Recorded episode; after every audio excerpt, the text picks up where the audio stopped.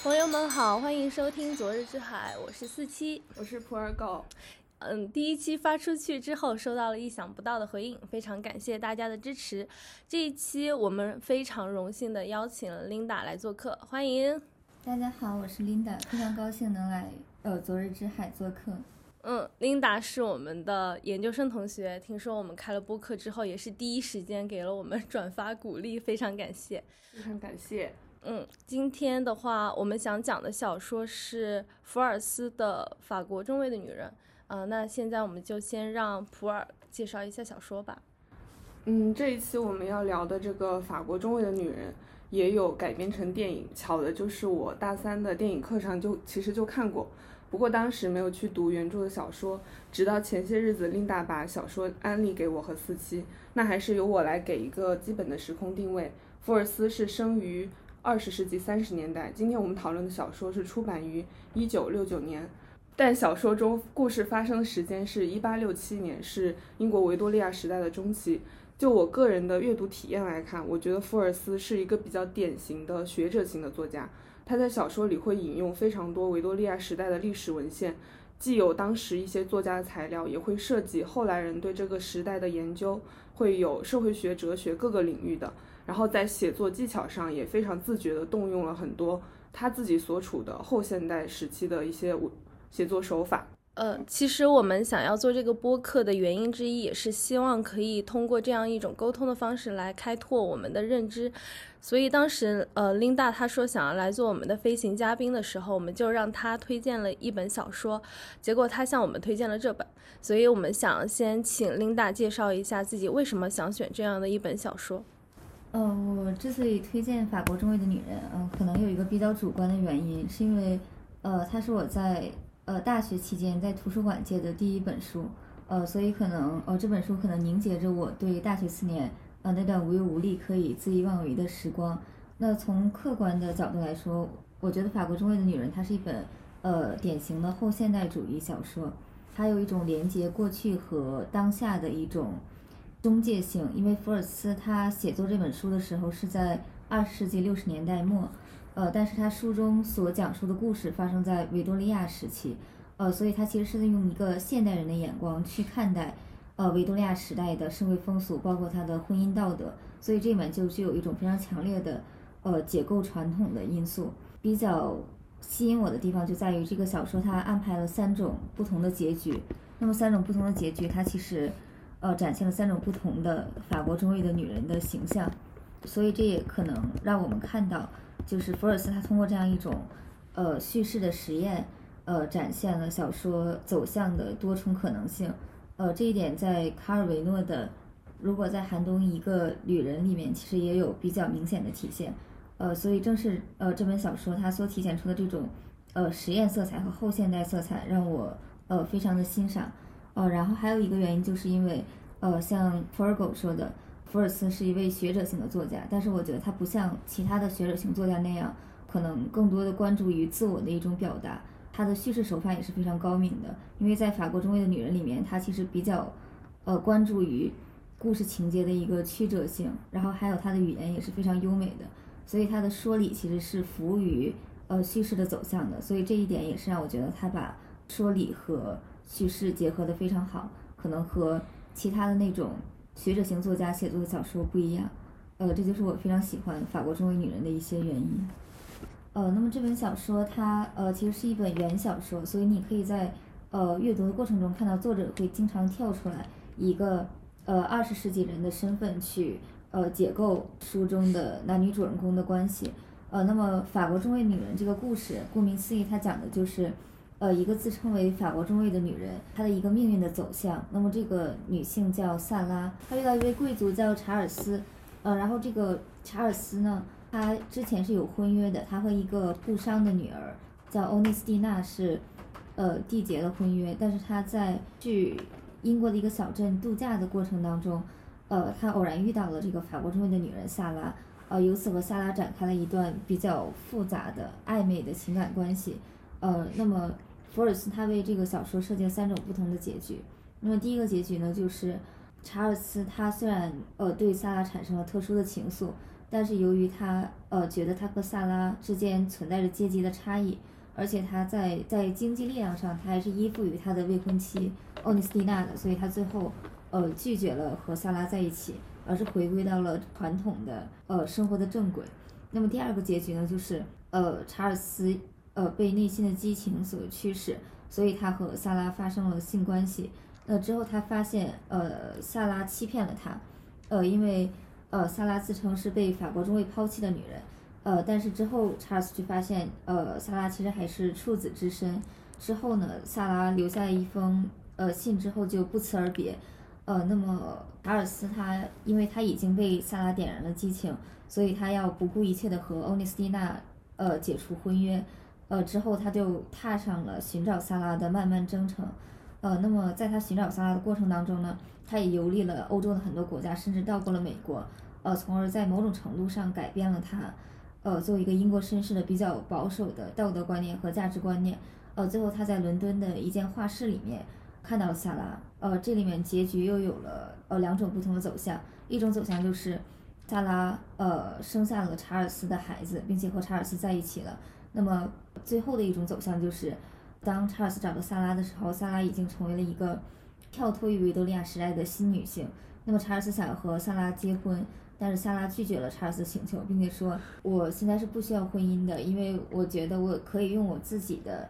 努力和创造去创造我新的生活。”所以最后查尔斯就是。怀着一种非常复杂的情感离开了萨拉，但是作者在这里面也暗示了，就是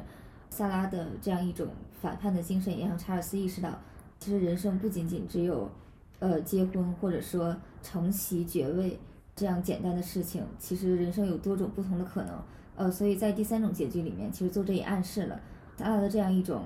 反叛的精神，呃，包括他对查尔斯的这样一种引领，最后也使得查尔斯有了一种跳脱出他当时时代的一个视角。在某种程度上，就是萨拉引领了查尔斯实现了一种精神上的成长和升华。那么，这就是法国中年女人的大致的情节。好，谢谢 Linda 的分享。其实我在听的时候，我还有一点震惊，因为我的阅读体验跟她并不是很一致。其实我在看的时候，我就跟普洱在同步进行。就是我的阅读体验分享，然后发现我们两个的感觉也非常非常的不一样，竟然在第二期《昨日之海》的主播就开始内讧了，也是没有想到。然后我想自己先讲一下，其实对我个人而言，我不是很喜欢这部小说。然后我也反思了一下具体原因，我觉得或许恰恰是因为 Linda 所说的技巧性。我在这里想专门拎出来三点。嗯，比如说第一点就是这部小说采取了第一人称的叙事视角，其实单看这一点没有什么值得拿来说的。但是这个小说与众不同的地方就在于，这个我其实就是作者。因为通常我们在进入文学院之后，都会告诉我们说，你你在看小说的时候，如果看到了我，一定要注意不要把它跟作者混淆在一起。但是在这个小说里面，就是非常明显的就有暗示，这个我其实就是作者本人，而且这个作者是一个二十世纪的现代人，他就在这个小说里面就会用自己的目光去打量一个维多利亚的时期，对于其中的时代差异，他也丝毫不避讳。比如说，他会在小说当中提到后世的理论家，比如说麦克卢汉，因为我以前学传播学的，麦克卢汉对于我来说就是一个。赫赫有名的大人物，然后结果在这个小说当中看到他的名字，就让我就是非常的震惊。除此之外，他比如说他还会提到说这个角色活了多少岁，这个这个角色他的曾孙女，然后成了他那个时期的非常有名的电影演员。然后我觉得这些也是直截了当的告诉你这个。我我这个作者，我就是活在一个跟他们完全不同的时代，我就是一个活在二十世纪现代伦敦的一个人。而且除此之外，我觉得这个作者他也丝毫不掩饰自己的存在。比如说之前我们在一起讨论的时候。嗯，我曾经问过最后几章出现的那个火车乘客是不是作者本人，其中也会有一些特定的章节，作者会突然中断整个故事，然后就开始考虑说，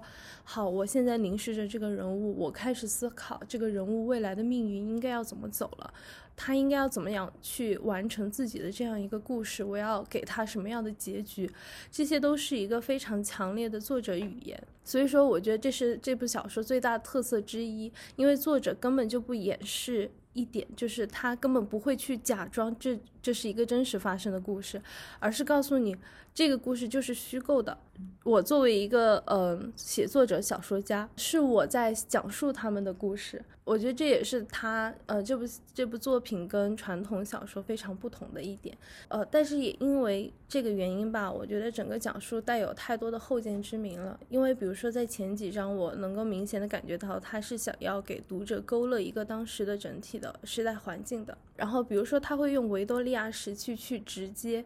给。是这样的一个术语，给当时那个时代进行一个定性，也是给所有人的思想、行为、观念都打上一个标签。比如说，维多利亚时期，在他的笔下，可能就象征着一种顽固、保守、压抑的，还有甚至是分裂的一种状态。比如说，这个小说。刚刚普洱也讲到，它其实是发生在一八六七年。其实这根本不是一个随意设定的数字，因为当当时那个时候进化论的出现还引发着大家的争议。除此之外，刚刚经过了工业革命，整个社会是蓬勃发展的。但是它的后见之明就会告诉我们说，其实，在正好是在那个时代，马克思已经在开始写他的书了。除此之外的话，作者还会提到，比如说就在第三章，他会说，一八四八年的革命浪潮，以及对业已销声匿迹的宪章运动这样的回忆，仍然是那个时代背后最大的、巨大的阴影。作者是在暗示，虽然说整个社会看起来是蓬勃发展，所有的秩序都是非常。非常完美、完善、稳固的，但是其实背后的阴影已经越来越庞大，整个秩序马上就要崩，面临就是崩溃的局面了。这是他，哦，我觉得这是他在前面几章想要呃暗示读者的一些东西。但是对于我来说，我在看到这样的一种暗示方法的时候，我会觉得这样实在是有些强人所难。就是这样的观念是直接投射到文本、投射到人物身上的，就像一束就是直射的太阳一样。这种外在的这种视角去看当时的那种环境，这一点恰恰是我不能接受的。所以说，我就在这里，我就想跟哈代的呃德布家的苔丝进行对比。想要进行对比的原因，是因为福尔斯在写作的时候，其实他采用了另外一种比较实验性的写法，就是说每一章前面都会有一段或者两段引文。如果我们仔细去观察的话，就会发现这些引文其实都是那一个时期的，然后你就会发现，其实哈代在里面的比重非常的大。如果说我们说后世的写作者跟前面的前辈们，他们其实在写作的时候会进行一种对话的话，我就会觉得哈代在这部小说当中就是福尔斯想要对话的一个非常重要的主题，就相当于是这一个呃法国中尉的女人这一部文本的前文本吧，因为法国中尉的女人当中其实收集了非常多维多利亚时期对于女性的一种刻画还有描写。一些比较经典的形象，比如说疯女人，因为里面就出现了对，呃女性的歇斯底里的一种比较官方的分析吧。然后疯女人这样的形象，其实也是可以，一从小小说的整个诞生之初，就感觉就已经存在了。比如说《简爱》里面的那个疯女人，就是最有名的。正如 Linda 刚刚分享的那个故事情节，大家已经知道了。因为台斯也是这样，呃，她是因为被强奸，所以未婚先孕了。在生下孩子之后，她整个人就是被打上了污点，被认为是一个道德败坏的女人。其实哈代也是想通过台斯这样的一个形象，试图去超越当时自己所处那个时代的。思想观念的，他是想要反驳当时大家那种严苛的道德观，他是觉得这样是不正常的，所以说，呃，也是不自然的，所以说他把苔丝塑造成了一个自然的女儿。其实透过哈代的描写，你会发现哈代给了苔丝这样一个农民家的女儿一个非常非常充满力量的形象。哈代直接把神性都赋予给了她。最打动我的一个场景就是苔丝生下来的孩子生了生病，即将去世的前夜，她忽然想到啊，这个孩子没还没有被洗礼过，他以后上不了天堂。但是那个时候他的父亲又拒绝让牧师医生来来到他们家去。看孩子，因为他爸觉得说这样的一个孩子就是家庭的耻辱，不要让外人知道了。于是，在牧师没有在场的情况下，他给孩子洗了礼。当时整个情情形就是外面似乎下着雨，室内非常的昏暗，只点了一一根蜡烛。他让自己弟弟妹妹站好，站成一排，烛光下胎死一脸的庄严神圣。他身边的人看到之后大气不敢出，非常郑重其事的配合他举行完了典礼。第二天，他就理直气壮的去找牧师说：“我昨天晚上给我孩子洗礼了。”这样算不算数？其实作为一个牧师来说，他作为一个神职人员，大家都能够知道回答是什么。但是当时牧牧师也被台词给打动了，他说：“算，怎么不算？”就是哈代他的那种写作的力量也给了台词，呃，也是在这一点，我就觉得可以看一下，作为一个当时还深陷于这个社会。整个整体环境当中的人，他是如何想要去超越那个时代的？想写一个女性，她是怎么样去超越那个时代的？她就不像是法国中尉的女人那么的后见之明，那么的把我们当代的目光给投射到人物身上去。因为我会觉得说，呃，一个人最不容易的其实就是看清那个时代究竟是什么样子，然后并且。在那样的情况之下，还深深深的知道怎么样做才是对的，所以说，呃，在这个在这样的对比当中，我会觉得说，我更喜欢哈代这样的一种描写模式。就通过这样的类比，我是想给大家呈现两种不同的写作方式。在我看来，这两个小说的主题其实都是一样的，就是想要去瓦解、颠覆当时的一种视角，维多利亚时期的那种话语。然后我大概就 想分享的就是这些，那先请普洱来说一说吧。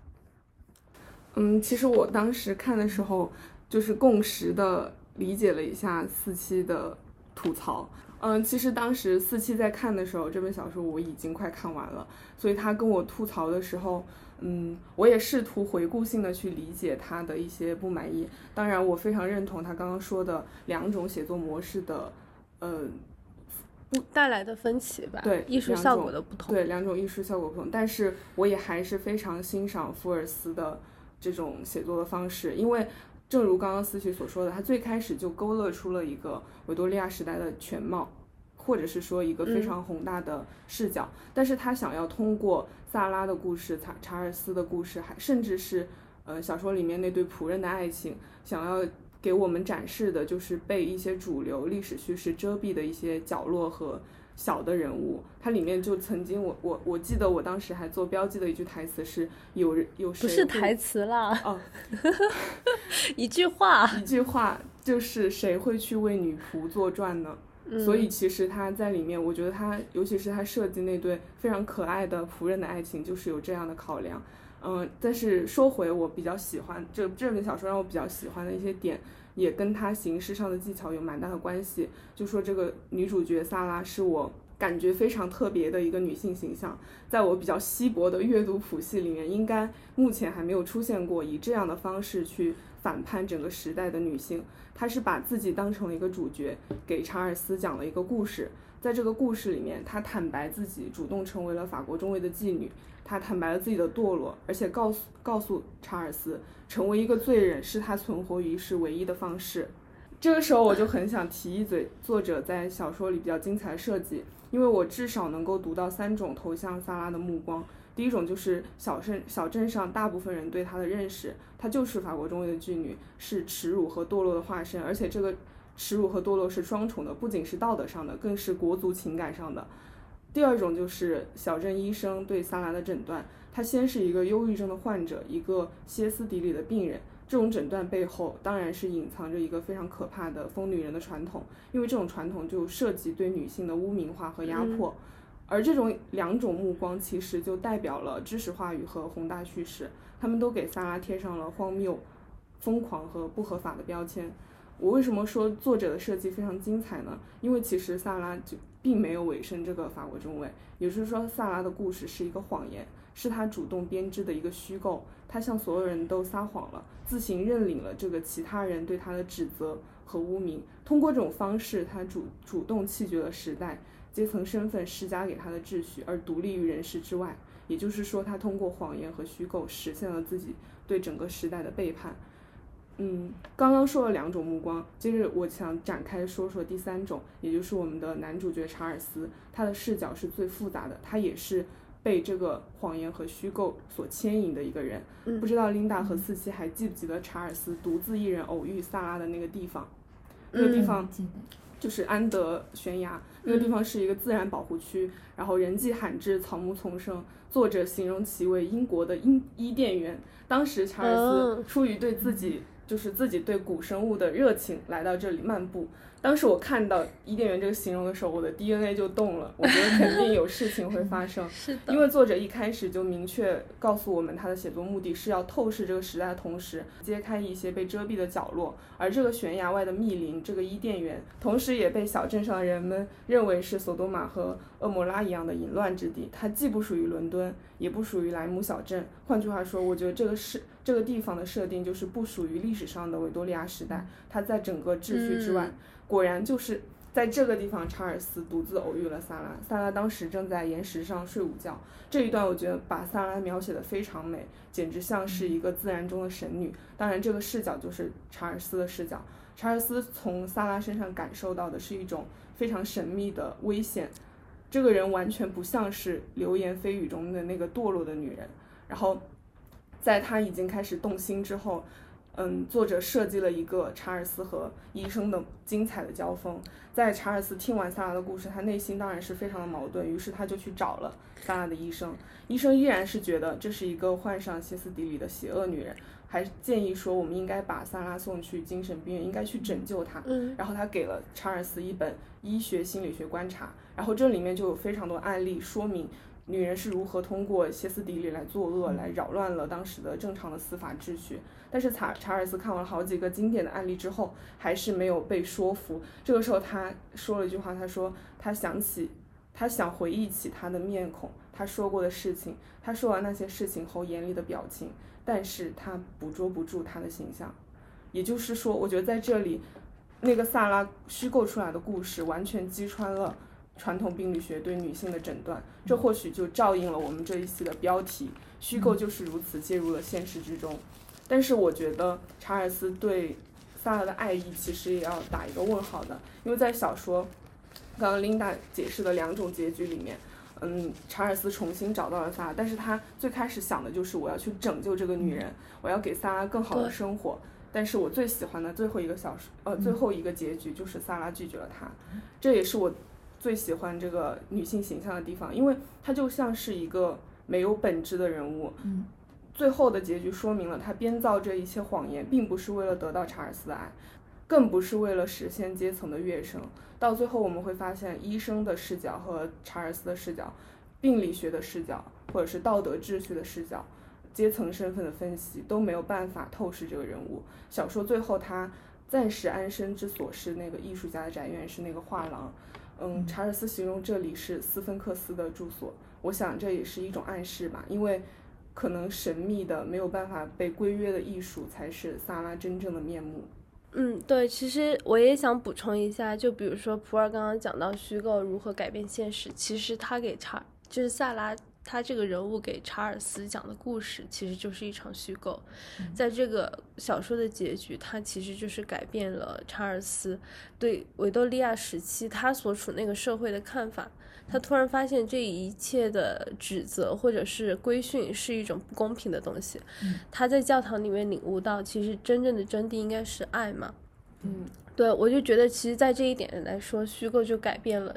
改变了现实，这是另外一个层面上的，是在小说层面里面的。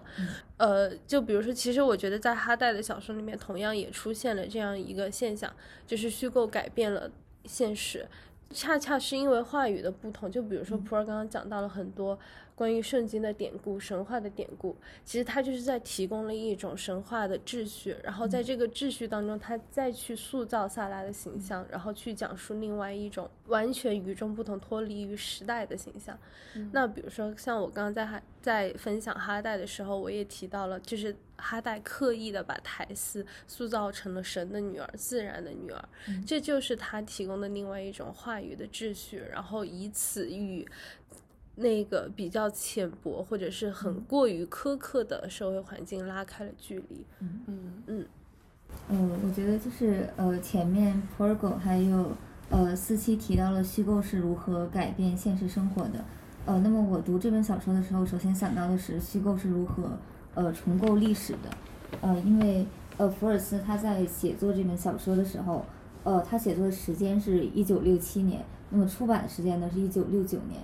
呃，那我觉得这是一个比较敏感的时间节点。呃，因为呃，一九六八年就是呃，法国它正好爆发了五月风暴，呃，那么在二十世纪六十年代呢，呃，整个西方国家的年轻人他们都是持有一种呃反传统的这样一种教育激进的态度的，所以我们可以在呃这本小说最后一个结局里面看到，呃，萨拉的穿着呃是完全和维多利亚时期呃女性的传统穿着不一样的，因为她穿了一个短裙，并且系了一个。呃，金呃对金色的腰带，然后穿的是衬衫，然后头上戴的是一个发带。呃，那么我查了一下，就是维多利亚时代女性的传统的装束还是，呃，蕾丝边还有束腰这样的一些，呃，里面还有衬裙。对，里面还有衬裙，就是她她要把女性的，就是身体，呃，一方面是要包裹起来，然后另一方面也要凸显女性就是身形的这样一种优雅。但是呃，萨拉的那个穿着其实更多的是呃体现了一种。便利性，呃，所以这其实更接近于二十世纪女性的一种穿着，而不是十九世纪女性的传统的穿着。呃，那么我们就可以感觉到，就是博尔斯他其实是站在二十世纪六十年代的一个整体的文化氛围当中去，呃，解构十九世纪维多利亚时代的，呃，这样一种比较保守的道德观念。呃，尤其是他在小说里面设立了三种，呃，不同的呃恋爱关系。那么这三种不同恋爱关系其实也折射出了呃。哪三种啊？呃，一种是呃查尔斯和他的未婚妻呃欧尼斯蒂娜，呃，还有一种就是呃查尔斯和萨拉，呃，第三种就是仆人之间的那个对查尔斯的仆人萨姆和玛丽呃欧尼斯蒂娜的仆人玛丽之间的这种恋爱关系。那么这三种恋爱关系其实背后呃不仅仅是涉及呃情感的作用，它也涉及到了呃阶级、经济还有意识形态之间的一种。暗中的博弈或者说是较劲，对，呃，就比如说查尔斯和呃欧内斯蒂娜，呃，他们虽然就是都属于上层阶级，但是查尔斯是贵族，欧内斯蒂娜她是她是出身于资产阶级的家庭，然后这里面就可以看到，就是呃贵族和资产阶级在那个时代是如何通过婚姻来达成一种联盟的，呃，因为查尔斯他虽然是有世袭的爵位，呃，但是他就是已经没有多少资产了，但是欧尼斯蒂娜她的。家族是有非常多的财产的，所以查尔斯他就是，呃，需要通过和欧尼斯蒂娜的呃结合去呃获得一种经济上的支持，这样他才能过一种就是贵族的有钱阶级的那样一种生活。那么欧尼斯蒂娜她作为一个就是呃出身资产阶级的女性，她其实对贵族的这样一种比较优雅的社交方式，或者说他们的这样一种呃道德观念是有一种向往和羡慕的。呃，所以呃，在书中其实也可以看到，呃，欧尼斯蒂娜她对查尔斯始终是一种比较仰视的态度，尤其是呃，查尔斯要和欧尼斯蒂娜解除婚约的时候，呃，欧尼斯蒂娜她就对查尔斯说，就是如果你觉得我有哪些地方做的不好，我你可以告诉我，我可以学，呃，我和你结婚唯一的意义就是在于使你感到满意，或者说使你感到高兴。那这里面我就想到，其实就是，呃，资产阶级他在就是上升期的时候。虽然说他一方面是想要取代贵族的位置，但另一方面他其实也想取悦贵族，就是他希望能够，比如说通过金钱或者通过婚姻来获得一个爵位，然后实现那种呃阶级地位的跃升。呃，所以这里面其实也可以看到，就是查尔斯和欧内斯蒂娜的婚姻，呃，并不仅仅在于就是他们可能有一种一见钟情的情感的因素，它背后其实有更多的呃经济或者说呃。阶层的一个考量在里面，呃，然后第二种关系就是呃查尔斯和萨拉的这样一种超越了当时伦理道德的感情。那么其实我们可以看到，就是查尔斯，呃，就是他，呃，在面对萨拉的时候，呃，他还是有一点就是贵族对下层阶级的那种，对，呃，廉价的同情拯救。对，就是因为因为他觉得自己是一个绅士，呃，所以刚开始的时候，他虽然对萨拉有了感情，但是他还是要告诉自己，就是。呃，我不可以，呃，做出越矩的行为。然后之后呢，就是当他，呃，真正决定和萨拉在一起之后，他想要和萨拉结婚。然后他给出的理由就是，我想和你结婚是因为我想拯救你，就是我想把你从就是被称为法国中尉的女人的这样一种道德的困境当中拯救出来，嗯所以她还是有一种就是道德上的呃优越感在里面的。那么萨拉她其实是呃对查尔斯的这种道德优越感进行了一个解构，就一方面就是她首先把自己置于一个呃道德比较低下的一个地位，但她之后又翻转了，就是告诉查尔斯其实她并不是这样一个女性，是的，呃，但是呃，查尔斯却和其他人一样，就是把她看作是一个呃需要被拯救的，或者说需要被矫正的一个女性。呃，所以这里面我们就可以看到，就是福尔斯他可能是在用呃二十世纪的一个现代性的呃道德观念去呃多少有一点讽刺了十九世纪的那样一种对呃保守的道德观念。呃，然后最后一种就是呃萨姆和玛丽之间的爱情，其实会让我觉得就是呃，福尔斯通过这样一个底层人的，呃，通过自由恋爱的结合，他其实也暗示出了，就是当时维多利亚时代虽然是英国的全盛时期，呃，但是那个时候就是传统的道德观念，呃，它已经有了瓦解的倾向了。嗯呃，因为就是呃下层的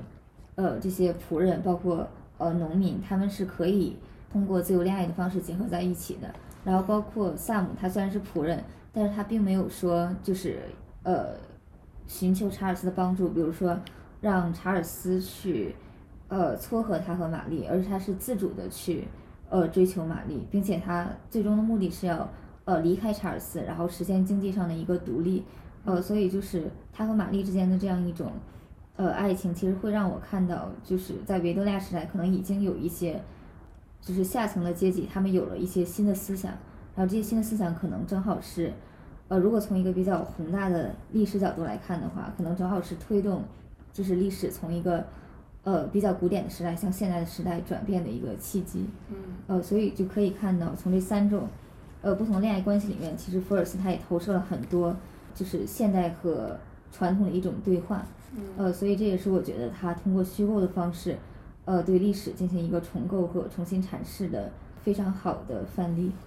我特别想补充一下琳达刚刚讲的那个萨姆和玛丽的故事，因为他们俩的爱情虽然在书中只是一个很小很小的段落，但是他们俩爱情发生的那些小的细节，我觉得都非常的可爱。就是比如说送花，还有就是玛丽勾住了那个关要关上的，就在门槛那里勾住了。嗯，对对对，就是把那个门给勾住了。他们就是在这种感觉完全和身份、和你的位置、和你的政治的存在完全没有关系的一些点上发生了感情。然后我就想到了一种，就是可能那个时候的人，他们并不是不能这样去生活，他们只是觉得自己不能这样去生活。其实人代代的习性可能都是一样的。只是当时的环境限制了他们。对，只是他们身边编织着太多的谎言和秩序，然后约束了他们应该怎样怎样去恋爱，怎样去结婚，成为怎样的人。但是其实嗯可能就是在这些最真实的地方，我们可能每个时代的人都可以去选择一种自己想要的生活。嗯，对的，嗯，对，所以说，呃，其实如果就萨拉这样一个形象来说的话，我们可以说作者在这里提供了一种万花筒游戏，就是每一个人看见他都会呈现出不同的视角，但是你就不会知道他究竟真正的是谁，你看到的只是对他的阐释。然后你在这种不停的，就比如说像呃普洱之前提到的投射在萨拉身上的三种视角，其实这三种视角或许就是三种不同的阐释，是我们在面对文本的时候会产生的几种阐释。那福福尔呃不对，不是福尔斯，是查尔斯，他当时所面对的困境之一就是那么多解释与阐释当中，他要选择相信哪一个。嗯这就是我觉得这就是另外一种层面吧。再回到我们的主题，虚构如何改变了现实，是我们如何去理解处于我们身边的那种那么多的故事，那么多的世界，我们要怎么样去阐释它？在对它的理解当中，渐渐渐渐的，我们或许就会对自己的所处的环境产生了一个不一样的认识。因为我觉得在整个小说里面，或许萨萨拉他整个形象。他暧昧不明，但是我就觉得说，这更像是作者福尔斯他想要强加在小说里面的一个非常现代的女性，他就是想要通过她来，可以说是对查尔斯进行一种再教育。嗯嗯嗯，其实前几天我们定下这个主题的时候，就是虚构如何改变现实这一点，嗯，也是也是与我们为什么热爱文学这一点息息相关的。呃，所以说我们今天就是选了这样的一个视角来分析文本。呃，当然这个也不能完全涵盖福尔斯的这部小说，因为它确实非常非常的丰富。嗯，如果朋友们收听了这一期还有别的想法的话，也可以在评论区和我们交流。那今天就先这样，让我们下期再见，下期再见，拜拜。拜拜。